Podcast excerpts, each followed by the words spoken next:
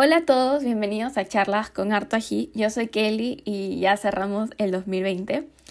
Sé que he estado un poco desaparecida por aquí y creo que es porque necesitaba un momento para reflexionar, reconectar y para pensar lo que ha sido este año para mí, eh, lo que aprendí, lo que me llevo. Este episodio va a ser un poco diferente a los demás, va a ser más reflexivo sobre lo que ha sido el 2020 en todos los aspectos para mí. Voy a tratar de no enredarme, igual discúlpeme si por momentos me voy por las ramas, a veces soy un laberinto, pero lo bueno es que tengo apuntado aquí en un cuaderno todos los puntos que quiero compartir con ustedes. Eh, quizás alguna de las personas que me están escuchando se sientan identificadas o quizás a otras les sirva también para reflexionar y pensar cómo ha sido su año. A ver, Definitivamente el 2020 fue uno de los años más raros e intensos, eh, creo que para todos. Considero que todos nos ha tocado vivir diferentes experiencias en esta pandemia, pero me gustaría que en vez de abarcar todo lo negativo, podamos sacar todos los aprendizajes que nos ha traído. Hablando de mi experiencia, siento que ha sido uno de los años que más he aprendido en todos los aspectos y que me han dejado demasiadas enseñanzas y se lo digo desde mi corazón. Eh, considero que todos los años son y serán diferentes y, y, es algo que a mí en lo personal me emociona demasiado porque no sabes qué es lo que va a pasar. Entonces, eh, Quiero comenzar agradeciendo a la pandemia porque a nivel personal me permitió conocerme más a mí misma y a escucharme. Eh, sé que para muchos estar solos significa soledad, tristeza y aburrimiento, pero para ser sincera, para mí es tranquilidad.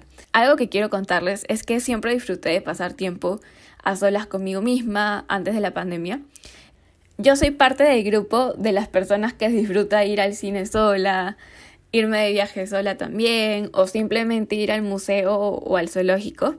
No voy a negar que hubo momentos en esta pandemia que extrañaba ir a comer con mis amigos o amigas o ir a la universidad o al trabajo para charlar con mis compañeros eh, o salir a caminar al malecón con mis amigos. Algo tan simple a mí me ponía feliz. Eh, pero también creo que esta pandemia me ha servido y creo que también nos ha servido para reconectarnos con nosotros mismos al estar en casa tanto tiempo. Creo que estar solo es tan bueno como estar también acompañado. Siempre he creído que no debemos depender de alguien o de algo para ser feliz.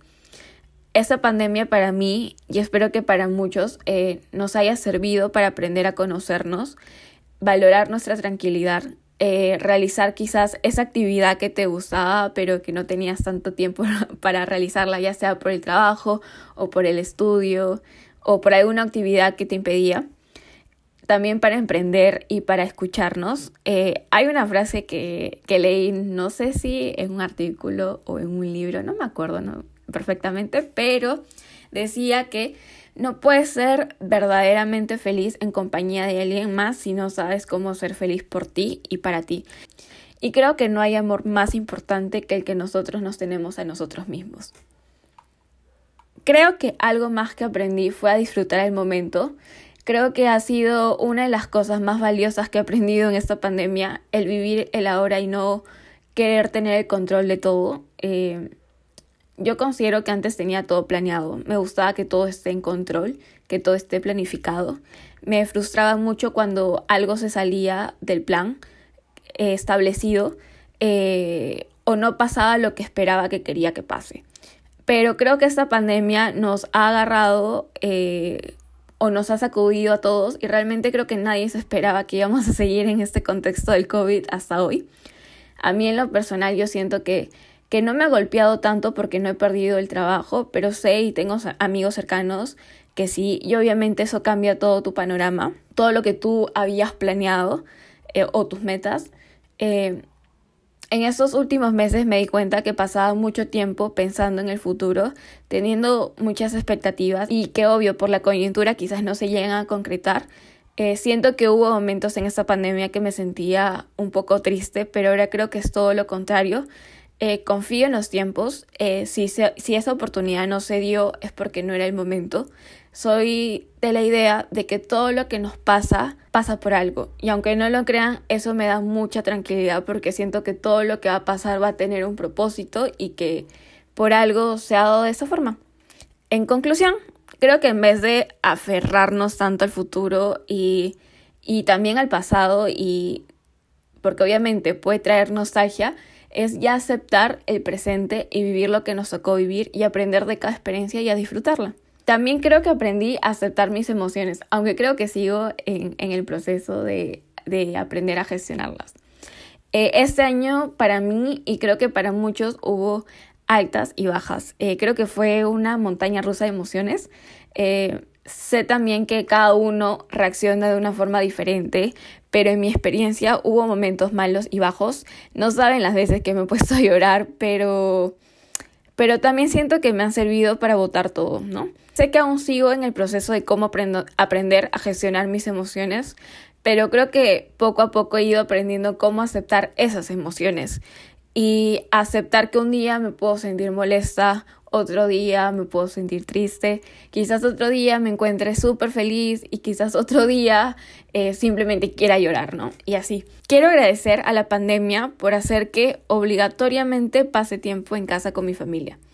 Eh, los que me conocen eh, saben que normalmente es poco el tiempo que pasaba con mis papás porque trabajaba de 9 a.m. hasta las 9 p.m. de lunes a sábado. Y obvio, con esto de la universidad y luego el trabajo, una llega súper cansada y solo con ganas de dormir. Y creo que para ellos también. Entonces, solo los sábados en el almuerzo los disfrutaba o bien los domingos si es que no me dejaban tantos trabajos. Y creo que la pandemia nos ha hecho pasar tiempo juntos. Agradezco los almuerzos diarios que ahora tenemos. Sé que la convivencia ha sido un poco difícil eh, porque esto de compartir espacio ha sido difícil. Yo, yo hasta me he implementado un escritorio en mi cuarto eh, para tener mi propio espacio. Pero a pesar de esto, de, de, la convivencia, de cómo ir aprendiendo poco a poco a, a mejorar, eh, agradezco esta pandemia y, estos meses porque me han permitido tenerlos más presentes. Ya para cerrar, porque no quiero aburrirlos más, este año eh, me ha permitido conocer a personas que nunca pensé que me cruzarían en camino, eh, personas que me han retado cada día, que me han apoyado y sobre todo eh, creo que he podido desvincularme y soltar también a personas que quizás no me sumaban.